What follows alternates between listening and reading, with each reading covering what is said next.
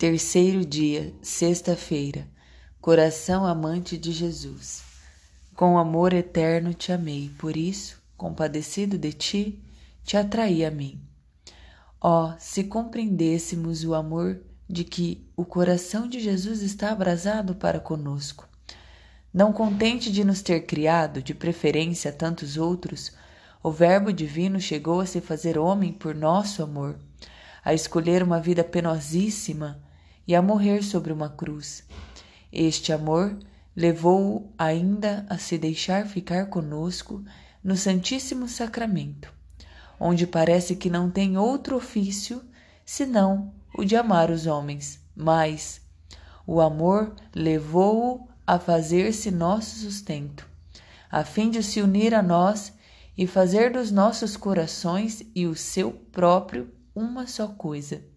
Por que então correspondemos tão mal ao amor de Jesus?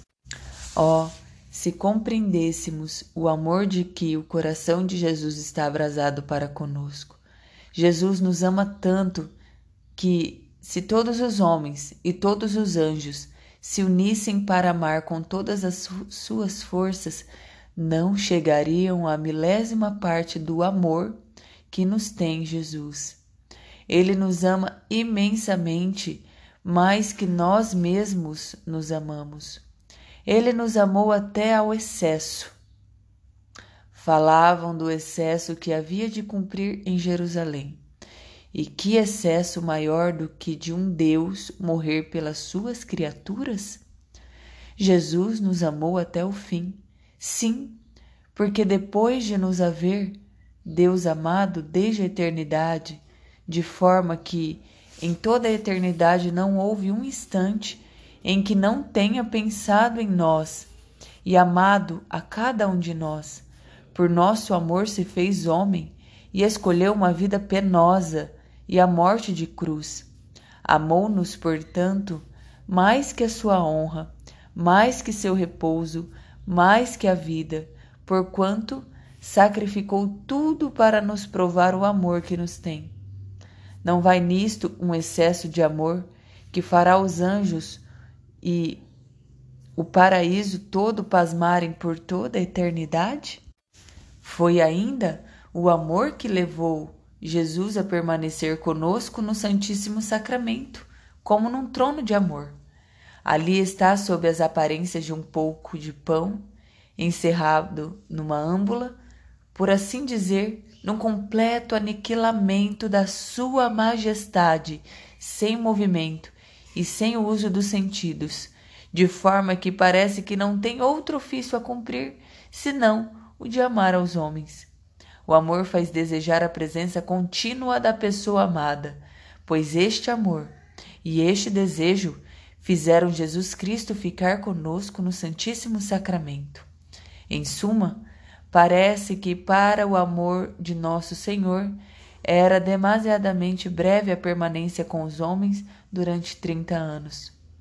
Pelo que, a fim de mostrar seu desejo de estar entre nós, resolveu fazer o maior de todos, os milagres, a instituição da Santíssima Eucaristia. Mas já estava realizada a obra da redenção. Já estavam os homens reconciliados com Deus para que servir então a permanência de Jesus na terra neste sacramento? Ah, Jesus ali fica, porque não se pode separar de nós, dizendo que acha as suas delícias em estar conosco.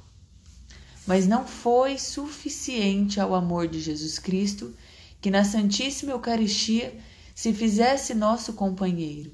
Quis ainda Jesus fazer-se o sustento das nossas almas a fim de se unir a nós e fazer com que nossos corações fossem uma só coisa com seu próprio coração. Quem come a minha carne fica em mim e eu nele.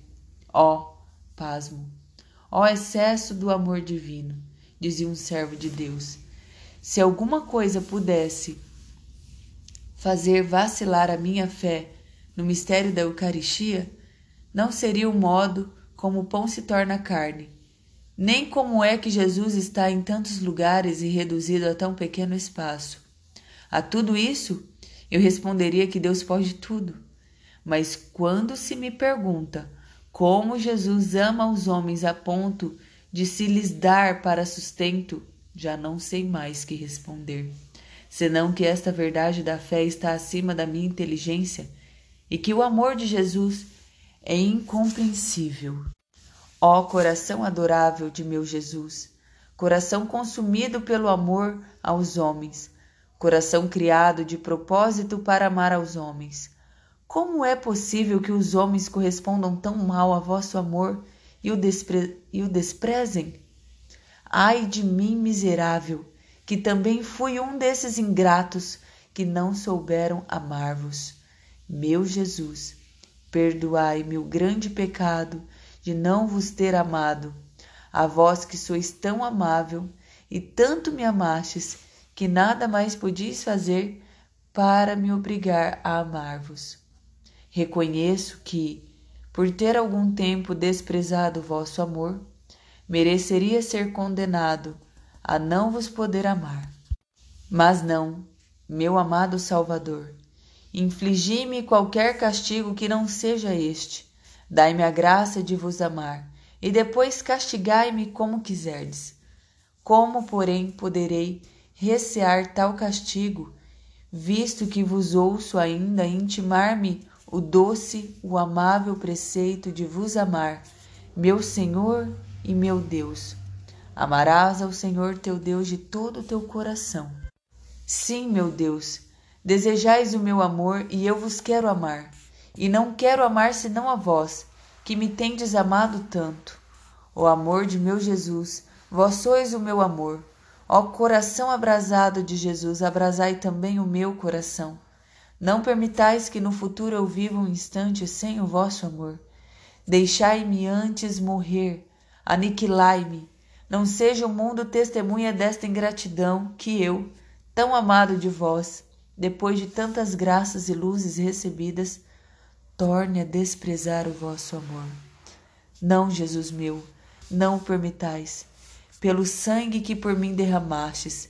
Espero que vos amarei sempre e vós sempre me amareis. E que este laço de nosso amor nunca mais será rompido em toda a eternidade.